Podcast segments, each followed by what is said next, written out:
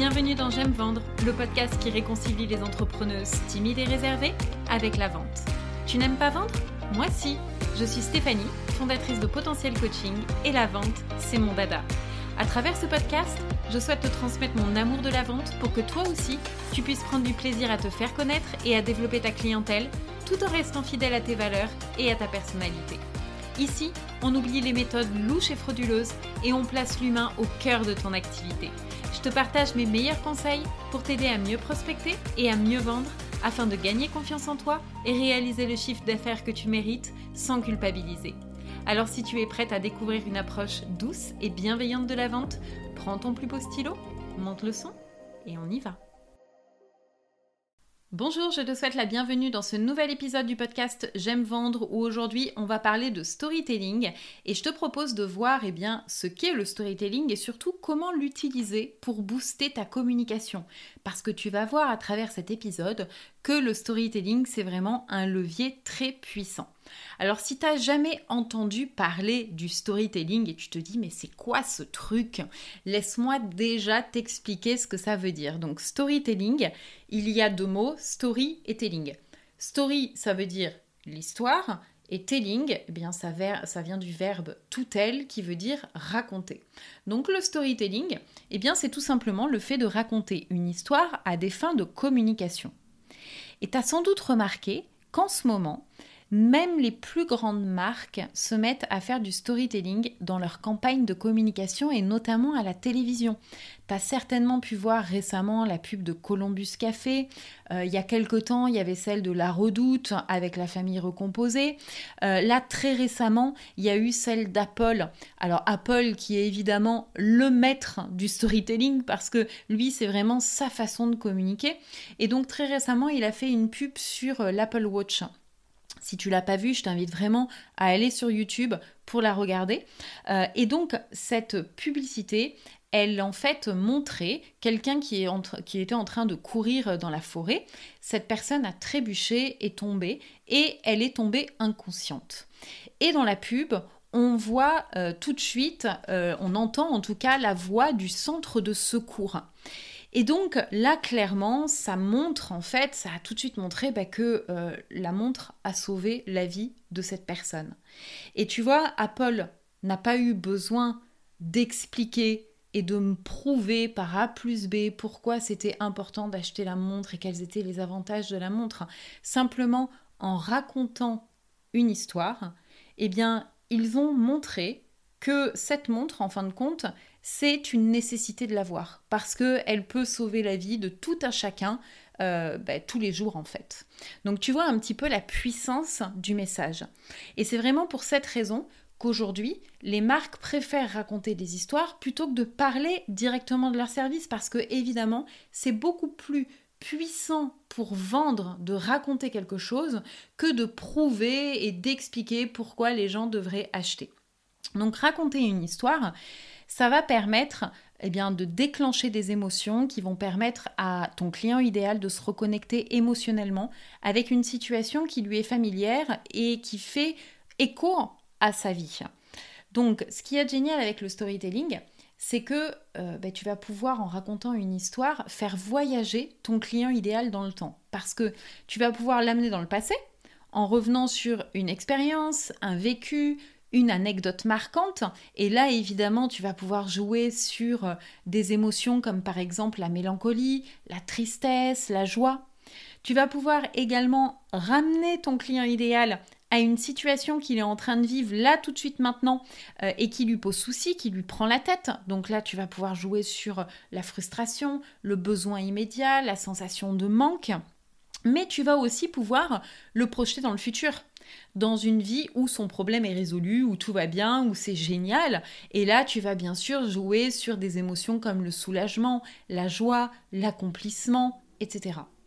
Donc tu vois en fait qu'il y a plein d'émotions que tu peux utiliser à travers ta communication et c'est ça qui va être extrêmement puissant euh, et c'est ce que va te permettre de faire le storytelling puisque du coup ton client va pouvoir s'identifier dans l'histoire que tu lui racontes et donc eh bien forcément ça va créer une connexion, euh, ça va déjà capter son attention, il va vraiment vouloir en savoir plus sur ce que tu fais, sur ce que tu proposes. Donc le storytelling, vois-le comme un outil en fait qui va te permettre de faire le pont entre ton histoire à toi, le problème de ton client et ton offre de service. Mais c'est pas tout. L'autre avantage du storytelling, c'est que ça te permet de te différencier, notamment sur un marché qui est bah, en plein essor, pour ne pas dire euh, à la limite de la saturation, euh, parce que évidemment il y a de plus en plus de monde sur le marché du coaching et de la thérapie, et donc se spécialiser sur une thématique, c'est important, mais ça ne suffit plus pour se différencier. Parce que je te donne un exemple. Quelle est la différence entre Sophie, sophrologue pour les futures mamans, et Martine, sophrologue pour les futures mamans bah, Clairement, il n'y en a aucune. Là, quand on présente les choses comme ça, pour euh, un client, bah, Sophie est sophrologue pour les futures mamans, Martine est sophrologue, il n'y a pas vraiment de différence. Alors qu'en fait, en réalité, évidemment, il y a des différences. Mais ce qu'il faut comprendre, c'est que vraiment, les futures mamans, elles ne vont pas simplement acheter de la sophrologie elles vont acheter l'entrepreneuse qui, derrière son offre de service, eh bien, a une histoire, a euh, des valeurs, a une personnalité, a une mission, a un parcours aussi euh, personnel et professionnel qui lui est propre. C'est ça que vont rechercher les clients de Sophie. Et c'est aussi ce que recherchent eh bien, tes futurs clients. Donc plus que jamais, c'est vraiment super important euh, de, connecter en fait, hein, de, les amener en fait à, à connecter avec ce qui t'a amené à vouloir les accompagner aujourd'hui. Alors comment est-ce que tu vas pouvoir utiliser le storytelling dans ta communication? Alors il va sans dire que je t'encourage à utiliser un storytelling éthique, hein, parce que l'idée, tu l'auras compris, c'est pas euh, de raconter des bobards pour faire le buzz. Hein. ça, nous, ça ne nous intéresse pas. Nous, ce qu'on veut, c'est plutôt valoriser ton expertise avec des histoires qui sont vraies, avec, tu vois, des histoires qui... Euh, bah, bah, sortent de ton cœur en fait, hein, des histoires qui vont donner vraiment envie à ton audience d'en savoir plus sur toi. Donc, tu vas pouvoir utiliser déjà le storytelling dans ton pitch quand tu te présentes, que ce soit à l'écrit ou à l'oral, pour parler de toi et de tes services. Donc si on reprend l'exemple de Sophie qui est sophrologue, un pitch classique que j'entends un petit peu partout et que du coup Sophie pourrait dire, ça serait Ah ben je suis Sophie, j'ai 32 ans et je suis sophrologue certifiée. J'accompagne les futures mamans à mieux vivre cette période charnière de leur vie grâce à des postures et des exercices de respiration qui vont apaiser leur mental et détendre leur corps. Qu'est-ce que tu penses du pitch de Sophie? Alors évidemment, tu te doutes bien que je vais te donner mon avis. Et euh, le pitch de Sophie, ben, il est plutôt efficace parce qu'on comprend tout de suite à qui elle s'adresse, ce qu'elle propose, et puis quels vont être les bénéfices directs de son offre pour les futures mamans. Par contre, ce qui est super dommage, c'est que je trouve que ce pitch, il manque cruellement d'âme. C'est-à-dire qu'il n'y a pas cette petite touche personnelle qui met justement en lumière l'entrepreneuse qui a créé ce service. Et qui fait que du coup, ben, Sophie est différente de Martine, même si Martine propose le même service et euh, a exactement la même cible. Tu vois? Et c'est justement ici que le storytelling peut faire une grande différence parce que c'est ce qui va permettre à Sophie de se différencier. En racontant un bout de son histoire, eh bien, elle va pouvoir capter l'attention des futures mamans et créer une connexion avec elles. Donc c'est vraiment quelque chose que je t'encourage à faire dans ton pitch. L'idée évidemment c'est pas de raconter toute ta vie euh, parce que ben, un pitch est très court, hein. tu as moins d'une minute pour te présenter. Donc euh, faut vraiment aller en fait à l'essentiel. Et on va aller à l'essentiel en mettant en avant des éléments forts qui vont marquer l'esprit de ton client idéal et vraiment l'encourager à vouloir engager une discussion avec toi ou à vouloir vraiment en savoir plus et découvrir ton univers.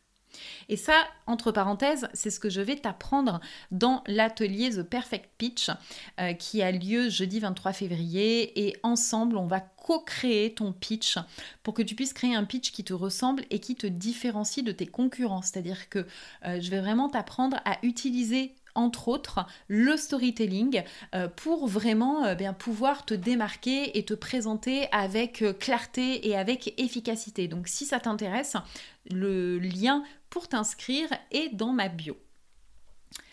Ensuite, tu vas aussi pouvoir utiliser bien sûr le storytelling à travers toute ta communication, que ce soit par exemple des, des épisodes de podcast, une vidéo, un live, une newsletter, un article de blog, bref, peu importe, le storytelling, il a sa place absolument partout. Et là, il y a trois façons différentes de faire du storytelling. Tu peux raconter ton histoire, donc ça, comme on vient de voir, c'est vraiment ce que je t'encourage à faire. Euh, là, tu vas pouvoir euh, parler, par exemple, d'un déclic que tu as eu, euh, d'une anecdote que tu as vécue, d'une difficulté que tu as rencontrée, d'une leçon de vie également. Bref, il y a plein de choses que tu peux dire. Alors, je sais que tu es en train de te dire oui, mais ma vie, elle n'est pas assez intéressante, moi, j'ai rien à raconter, oh, mais je vais ennuyer les gens, etc. Alors qu'en fait, c'est complètement faux, ça c'est simplement des peurs, parce que sache que ta vie n'a pas besoin de ressembler à celle de Beyoncé, hein, pas du tout. et en fait, tous les jours, tu vis des expériences qui peuvent être super enrichissantes pour ton client idéal. Dans ton passé d'ailleurs aussi, tu as pu vivre des expériences dont euh, bah, tu as retiré des leçons utiles que tu peux justement partager ton client idéal.